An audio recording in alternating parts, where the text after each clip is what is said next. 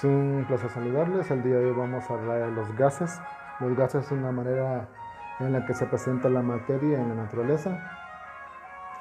Si ustedes recuerdan las primeras clases de química, vimos de que hay tres estados de la materia, sólido, líquido y gaseoso. En este caso nos dirigiremos a lo gaseoso.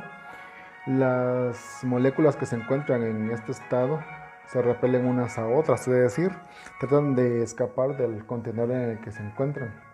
Suponiendo que tenemos un cilindro de gas, este cilindro de gas, si por algún accidente llegara a explotar, eh, lógicamente la explosión no solamente va a limitarse a la forma del cilindro, sino que va a expandirse de repente unos dos o más metros desde la superficie del cilindro.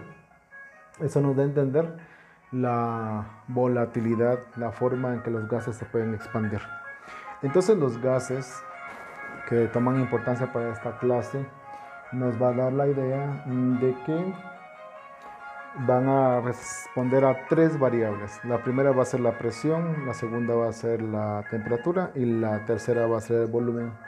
Cuando hablamos de la primera, la presión, tenemos que empezar entonces a recordar al evangelista Torricelli. Este señor pues, se da cuenta de que los gases tienen una importancia tal y que deben de responder a esta primera variable. A las otras variables pues será fácil en poder eh, estudiarlas, pero esto causaba problemas. Fue ahí donde él hace un experimento, consigue un recipiente que lo llena de mercurio y pues le coloca un tubo o pipeta a ese recipiente y con la misma presión de la, de la atmósfera en sí, ve que empieza a succionarse mercurio. Y las veces en que repite el experimento, siempre, siempre pasa que son 76 centímetros de mercurio o 760 milímetros de mercurio. Y entonces descubre lo que es la presión y le da el nombre de atmósfera. A partir de ahí es que se sabe y se dice que una atmósfera tiene que medir 760 milímetros de mercurio o 76 centímetros de mercurio. Y fue en honor a Evangelista Torricelli que actualmente también se dice que eh, una atmósfera equivale a 760 torr es decir, en lugar de decir milímetros de mercurio, se le puede decir torr. La atmósfera es la forma en la que vamos a ver la presión que ejercen los gases sobre la materia y sobre sí mismos, lógicamente. Un ejemplo práctico seríamos nosotros. Lógicamente, aparte de la ley de la gravedad, nosotros no salimos disparados hacia el, hacia el universo, debido a que tenemos la presión de todos los gases. Y esa presión va a ser una atmósfera. Las presiones cambian. Por ejemplo, dentro del océano hay más presión todavía que la que nosotros tenemos. Aún aquí afuera cambian, porque por ejemplo aquí en Quetzaltenango tenemos 0.97 atmósferas, mientras que si vamos a la costa, que está a nivel de mar, eh, tiene una atmósfera. ¿Eso qué quiere decir? Quiere decir de que las cosas pueden hervir más rápido, eh, como en el caso del agua, o se pueden enfriar mucho más rápido, como en el caso del agua. Cuando hablamos de la presión, entonces estamos hablando de algo interesante. Estamos hablando de algo sumamente necesario para lo que es el análisis de gases. Les, le hablé también de la variable temperatura. Pero en gases, aunque nos den la temperatura en Fahrenheit o nos lo den en centígrados, debemos de trabajar siempre en Kelvin. ¿sí? Y entonces, cuando se trabaja lo que son cálculos en relación a los gases, pues tendríamos la obligación de trabajar exclusivamente el Kelvin. Y cuando hablamos de volúmenes, pues hablaremos de litros o hablaremos de mililitros, que viene a ser casi que lo mismo. Entonces, esto es en sí eh, lo que tiene que hablarse de presión de gases, pero también vamos a ver de que por qué se crea esa necesidad. Y es de que aparecen otros grandes hombres de la historia que se dedican al estudio de los gases debido a que en ese momento histórico se dan bastante los viajes en globos aerostáticos y eso da lugar a la investigación de los gases y a la ley de los gases. Entonces vamos a ver que hay tres leyes de gases y cada una de esas leyes va a estar relacionada con nuestras tres variables, presión, temperatura y volumen.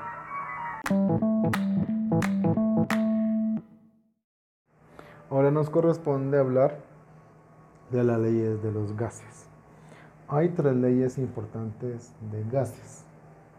Estas leyes están relacionadas con las tres variables que son presión, temperatura y volumen.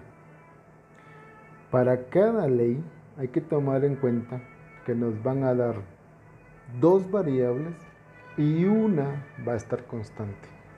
Es decir, de las tres variables siempre va a haber una que no la van a mencionar y eso quiere decir que está constante y es la clave exacta de la ley.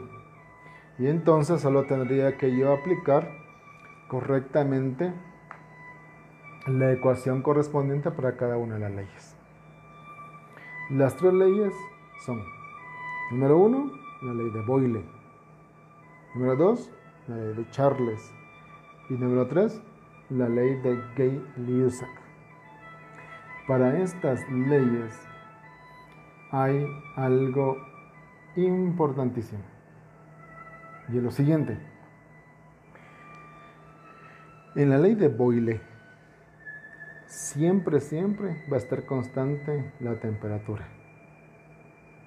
En la ley de Charles, siempre, siempre va a estar constante la presión. En la ley de Gay-Lussac, siempre, siempre va a estar constante el volumen. De tal manera que si entiendo que estas constantes se dan en cada ley, es fácil reconocer cada una de estas leyes.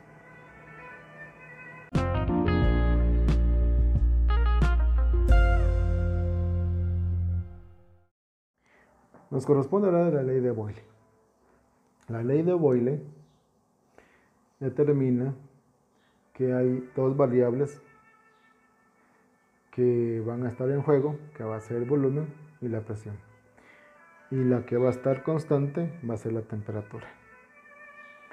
Entonces, la ecuación para esta ley va a ser volumen 1 por presión 1 va a ser igual a volumen 2 por presión 2.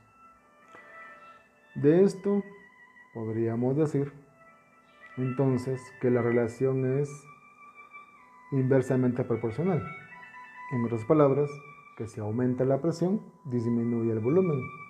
O al contrario, si aumenta el volumen, disminuye la presión. Entonces para eso, les pido que observen el ejemplo número 9.1, la página 155 del documento que les envío. Y ahí se aplica esta ley. El problema dice que la temperatura permanece constante. ¿Y cuál debe ser el volumen de una muestra de gas que inicialmente está a 2 atmósferas de presión y ocupa un volumen de un litro si la presión se duplica. Si se dan cuenta, primero, la temperatura está constante, quiere decir que es ley de Boyle. Segundo, me van a dar un volumen que es de un litro. El volumen 2 no lo sé todavía. Me van a dar dos presiones. La primera presión de 2 atmósferas y la segunda que se duplica, es decir, de 4 atmósferas. Y entonces aplico la ecuación y quedaría un litro por dos atmósferas. Lo divido entre las cuatro atmósferas que me dieron y me va a dar medio litro. Si se acuerda, la ley de Boyle dice que si aumenta la presión, disminuye el volumen. Y exactamente esto pasó en este ejemplo.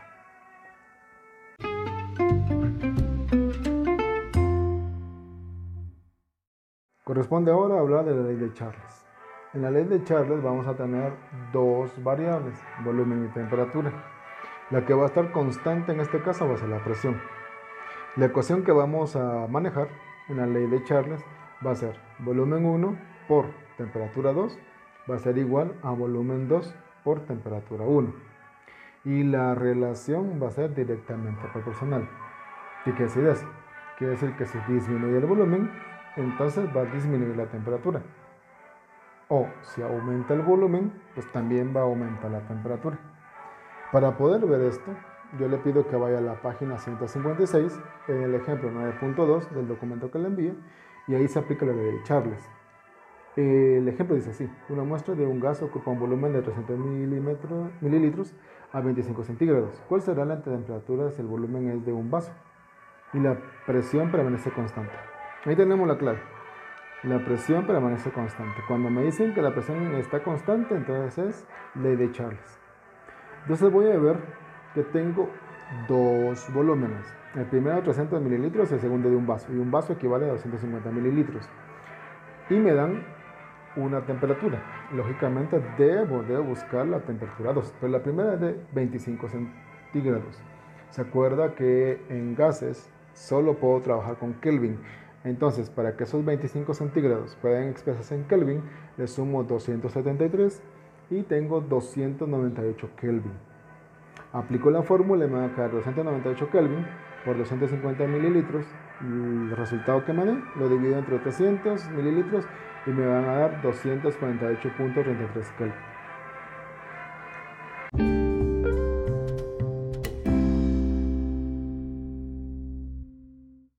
Corresponde ahora hablar de la ley de Charles. En la ley de Charles vamos a tener dos variables, volumen y temperatura. La que va a estar constante en este caso va a ser la presión.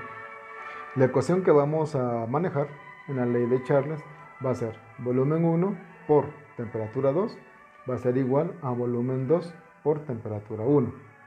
Y la relación va a ser directamente proporcional. ¿Qué decir eso? Quiere decir que si disminuye el volumen, entonces va a disminuir la temperatura. O si aumenta el volumen, pues también va a aumentar la temperatura.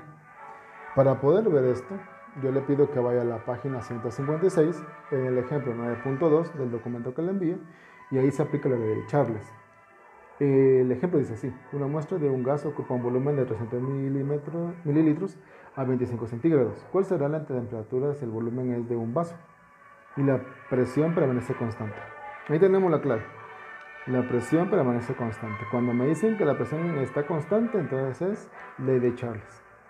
Entonces voy a ver que tengo dos volúmenes. El primero 300 mililitros, el segundo de un vaso. Y un vaso equivale a 250 mililitros. Y me dan una temperatura. Lógicamente debo de buscar la temperatura 2. Pero la primera es de 25 centígrados. Se acuerda que en gases solo puedo trabajar con Kelvin. Entonces, para que esos 25 centígrados puedan expresarse en Kelvin, le sumo 273 y tengo 298 Kelvin. Aplico la fórmula y me va a quedar 298 Kelvin por 250 mililitros. El resultado que me dé lo divido entre 300 mililitros y me van a dar 248.33 Kelvin.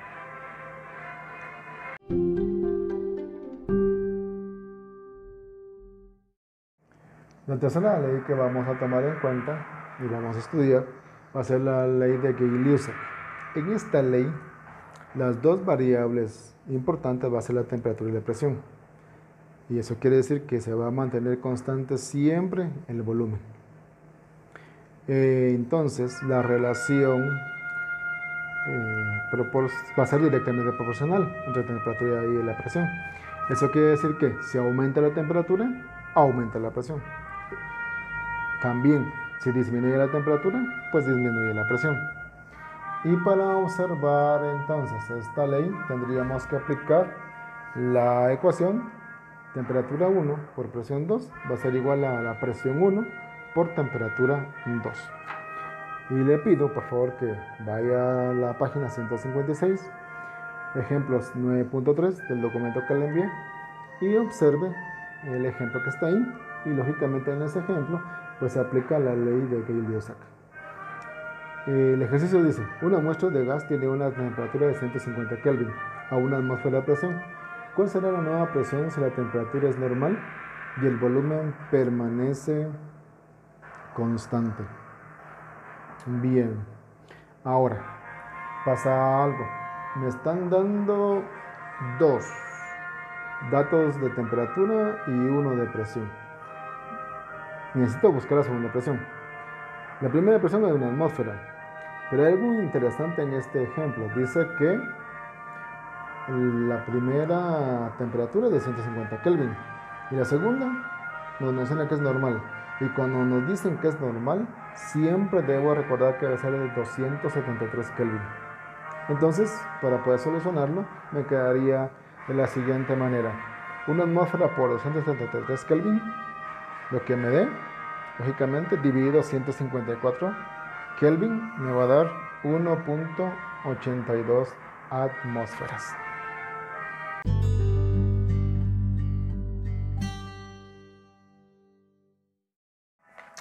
Entonces, para resumir, vamos a ver que las leyes de los gases están íntimamente relacionadas con las tres variables que son presión, temperatura y volumen. En la ley de Boyle siempre va a estar constante la temperatura. En la ley de Charles siempre va a estar constante la presión. Y en la ley de J. siempre va a estar constante el volumen. Lógicamente debo de tratar de tener un formulario en la mano y tratar de comprender el uso de tales eh, datos. Y por último, lo más importante, esos datos me van a permitir poder trabajar dimensionales. Si se recuerdan, esas clases fue una de las primeras donde las dimensionales permiten que pueda yo tener la respuesta como tal. Un ejemplo, en el último dato de la página 156, ejemplo 9.3, se da cuenta que Kelvin dividido Kelvin se elimina y se lo queda atmósferas. En otras palabras, esas son las famosas dimensionales. Debe estar dividida una dimensional con otra para que desaparezca. O mejor dicho, que quede a valor de 1 e iba a desaparecer y quedaríamos con la otra dimensional. Espero que hayan comprendido. Cualquier duda ya saben, solamente díganme y con mucho gusto les respondo.